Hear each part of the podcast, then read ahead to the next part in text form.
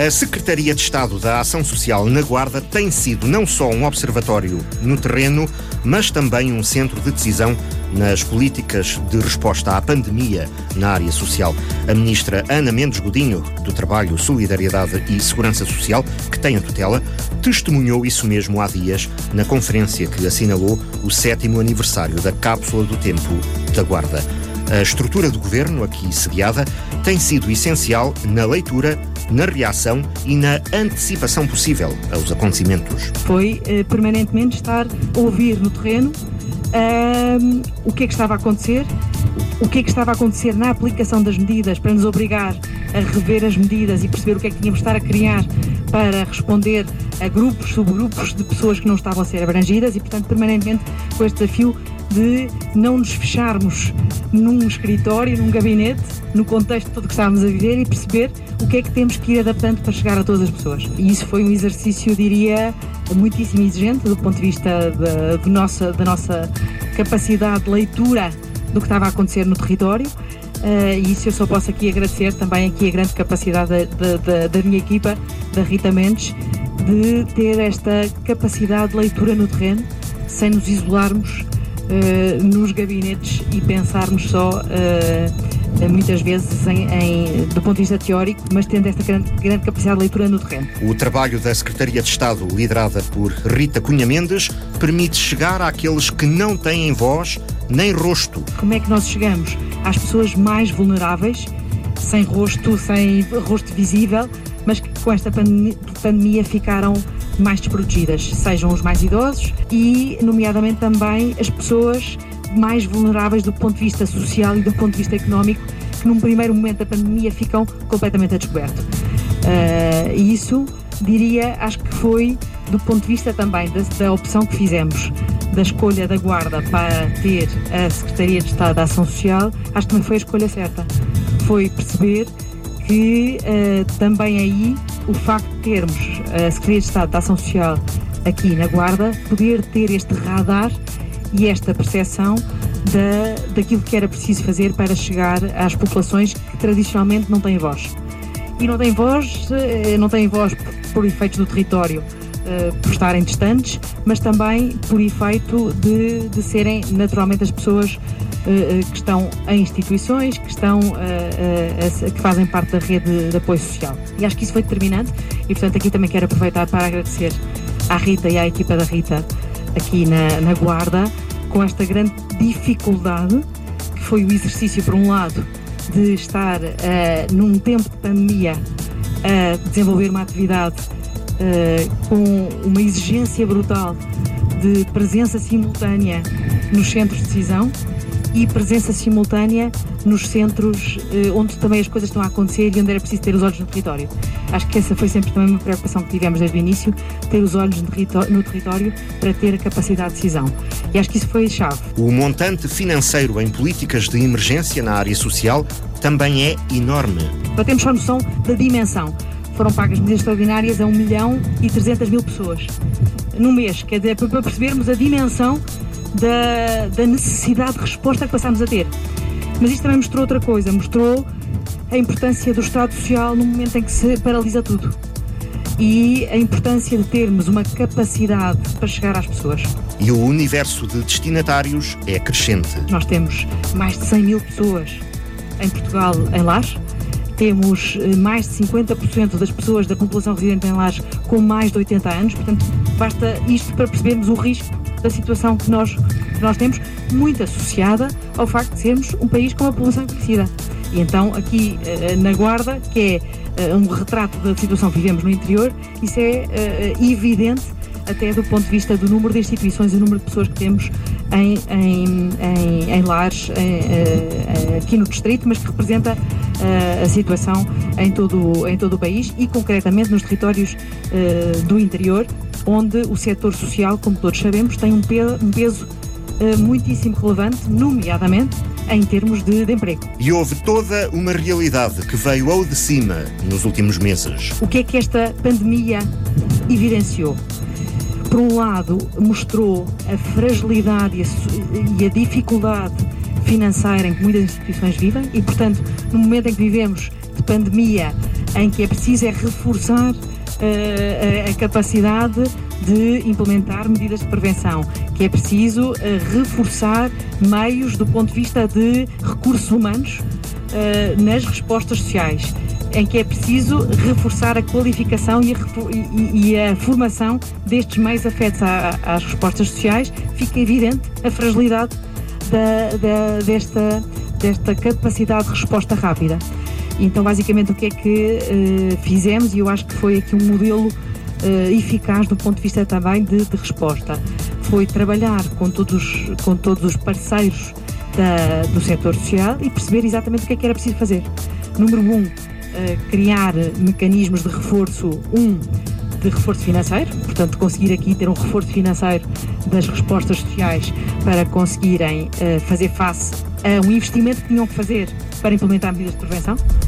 Depois, conseguir de uma forma capilar criar mecanismos para formação eh, de, de, de, quem estava de quem está a trabalhar nos lares. A grande resposta foi dada a partir da Guarda, volta a sublinhar a Ministra da Segurança Social. E, portanto, foi esta capacidade de ver no terreno, e eu lembro-me bem dos fins de semana duríssimos que tivemos eh, com a Rita eh, permanentemente ligadas, ou, em permanente ligação para conseguirmos perceber o que é que era preciso fazer e a necessidade, por exemplo, dou-vos um exemplo concreto, de criarmos um, um programa criado no, num dia, foi criado um dia, Rita, foi numa parte da noite, não foi num dia, foi numa parte da noite, uh, de, um, de, um, programa que criámos, que é o Marés, exatamente para perceber que tínhamos que ter um instrumento financeiro para contratar rapidamente recursos humanos para reforçar os, os, eh, os trabalhadores no setor social, sob pena de estarmos a pôr em causa o setor que neste momento que era crítico do ponto de vista de resposta.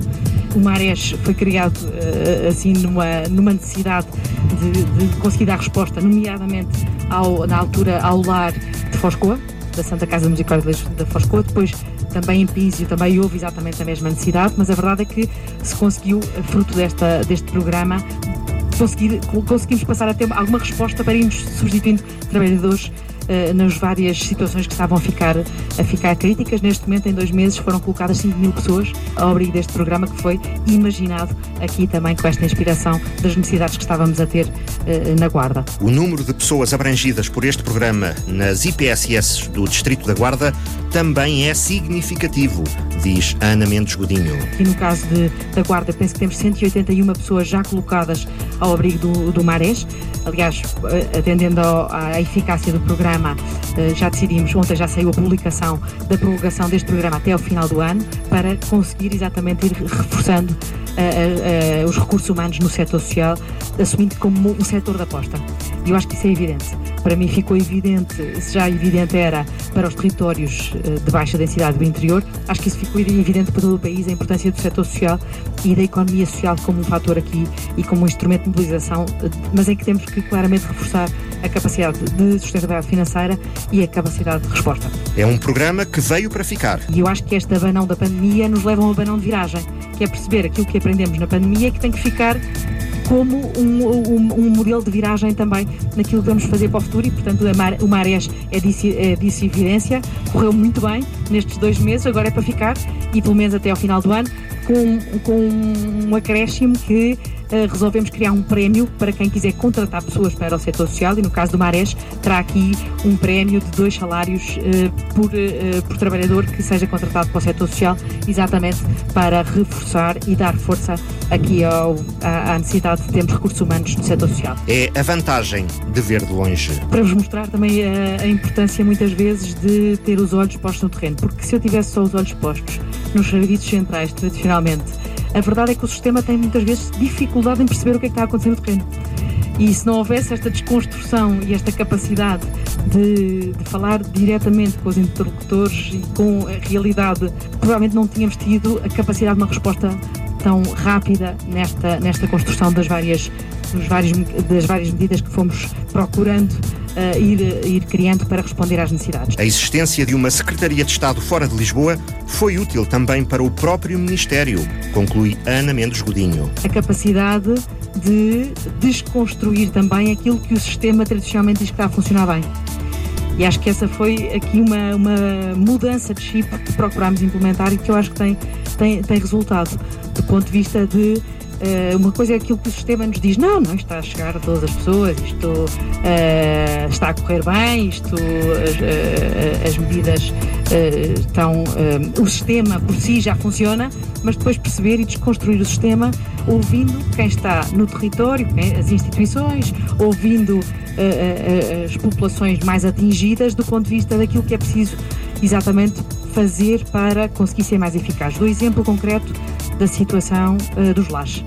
Acho que foi evidente uh, como resultou do ponto de vista de proximidade, a capacidade de irmos conseguindo construir soluções à medida das necessidades que estavam a acontecer. Trata-se, afinal, do Ministério que teve de dar também a primeira resposta à crise. O nosso Ministério, claramente, é um Ministério que tem estado na primeira linha da necessidade de resposta, com uh, três grandes dimensões, diria.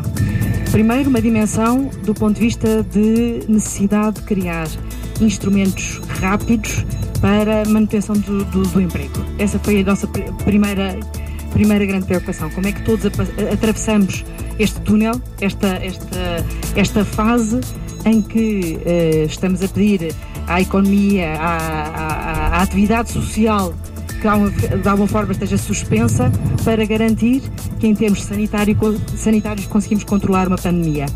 Mas como é que o fazemos? Não destruindo emprego.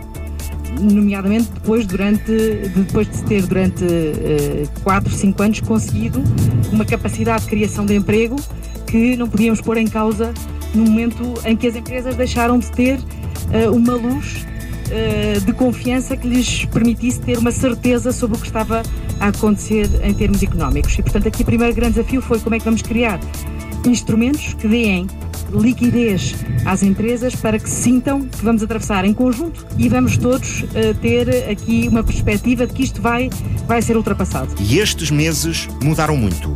Mudaram praticamente tudo em toda a gente. É um momento que nos fez abanar a todos. Quando há um ano estávamos a projetar o que é que íamos fazer e a, e a ambição uh, dos projetos a desenvolver, ninguém equacionava que de repente havia uma pandemia que punha tudo em causa e que nos obrigava a todos a ter uma capacidade de resposta de emergência uh, inimaginável. Certamente também uh, Rita Mendes, quando aceitou ser a Secretária de Estado da Ação Social, não lhe passava pela cabeça que ia estar no epicentro de uma necessidade de resposta de emergência uh, em que de repente tudo aquilo que tínhamos planeado, identificado, programado, era preciso fazer um reset e responder de urgência à quantidade de solicitações que passámos a ter. Testemunho de Ana Mendes Godinho diante de uma cápsula do tempo encerrada em 2013 para ser reaberta em 2050 e com tanto que o mundo já mudou só este ano. Parabéns por esta mais esta iniciativa. Temos que marcar o facto de estarmos aqui graças à Rádio Altitude num sítio mais alto e também ao Escape Livre que eh, têm, desde há décadas, mostrado que não há interioridade que os pare. E em momentos complexos como os que temos vivido, continuar a marcar este momento da cápsula do tempo, que nos faz exatamente pensar, por um lado, o que é que em 2013 estaria uh, nas reflexões de quem aqui deixou a sua marca e se alguma vez teriam pensado que, passado uns anos, estaríamos a viver um momento completamente atípico e que nos abana a todos, até na nossa perspectiva do que vai acontecer. E por outro lado, pensar o que em 2050, quem aqui vier, vai estar a olhar para trás e a pensar como superámos estes momentos difíceis que ninguém estava a, a antever. Talvez nenhum dos 40 testemunhos depositados na cápsula do tempo da guarda tenha adivinhado o que iria acontecer apenas sete anos decorridos.